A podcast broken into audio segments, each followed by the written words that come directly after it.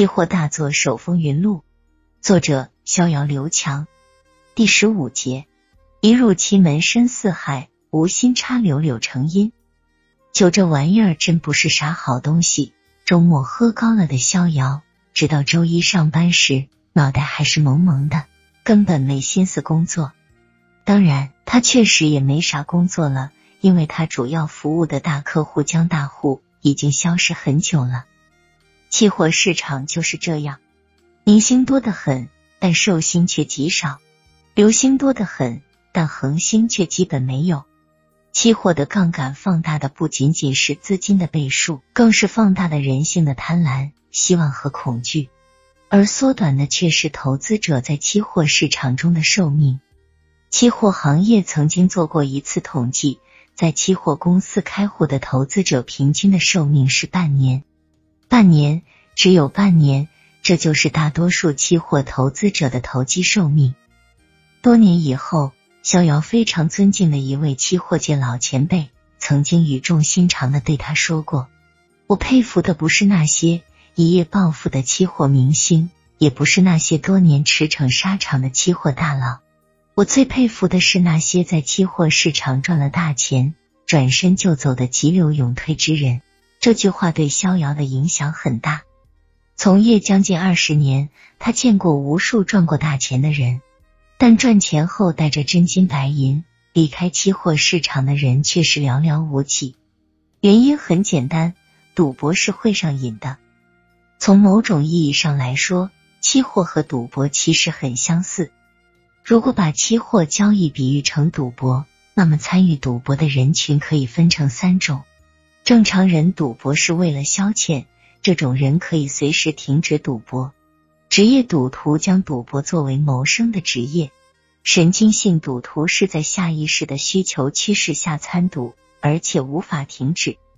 在金融市场里买卖股票、期货，显然比在乌烟瘴气的赌场里玩骰子更体面，更能得到社会的认同。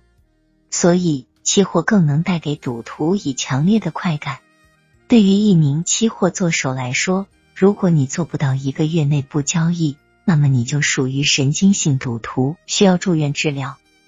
收盘了，逍遥正在百无聊赖的看着新闻，突然王经理走到了他的身前：“小肖啊，你来一趟，我给你介绍个客户。”逍遥是丈二和尚摸不着头脑。从来都是经纪人去自己找客户，可没听说过客户自己来找经纪人啊。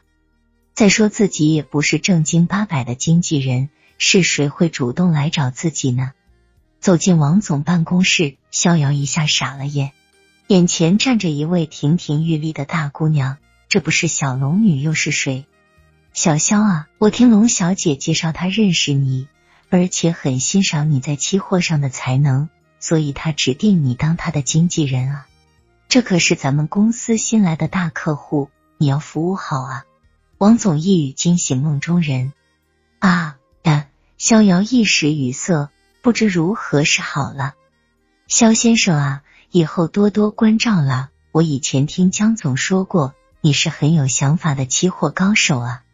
我是个新手，以后多多指点啊。小龙女冲逍遥挤了一下眼。真是一笑千娇百媚生啊！可这时的逍遥已经顾不得什么百媚了，他彻底凌乱了。怎么小龙女一下子成为了自己的客户？他和江大户分手了？他不上学了？逍遥满肚子的疑问。小龙女特意挑选了江大户原来的办公室。一九九八年的期货公司的大户是门槛很低，一百万就足以有自己的办公室了。更何况小龙女的开户资金一上来就是两百万，大户室里只有小龙女和逍遥两个人了。逍遥也逐渐缓过神来，没有刚才那么尴尬了。你知道江总去哪了吗？首先发话的还是小龙女。不知道啊，你你不是和江总在一起吗？逍遥反问。小龙女的脸上立马失去了光彩。我找江总都找疯了。他已经失踪一个多星期了，连招呼也没打，电话也关机了，人就这么莫名其妙的消失了。我想可能是因为期货赔了，想自己一个人冷静冷静吧。我想等他想明白了，他会回来找你的。逍遥也只能这样安慰小龙女了。从小龙女的话中，逍遥这才了解到，原来小龙女今年进入大四了，开始各种实习。由于她条件出众，因此她很顺利的签约了北京最著名的新天地模特经纪公司。除了偶尔的模特培训，就是等着公司通知去走各种秀，因此倒也轻松。由于受江总影响，小龙女也逐渐对期货发生了兴趣。这种自由又赚钱的工作，显然比当模特更有意思，因此她拿出了自己的私房钱。决定来期货市场淘淘金，碰碰运气。由于在期货公司又没有熟人，因此他第一想法就是找到了逍遥。逍遥的第一直觉是想劝小龙女打道回府，毕竟期货这种高风险的玩意儿不是好玩的。但转念一想，小龙女是王总交给自己的第一个大客户，如果就这样撤资，王总肯定会大为恼火。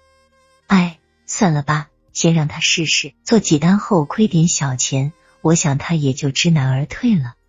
这次逍遥又错了，小龙女这一个试试看到后来真成了一入七门深似海了，这是后话。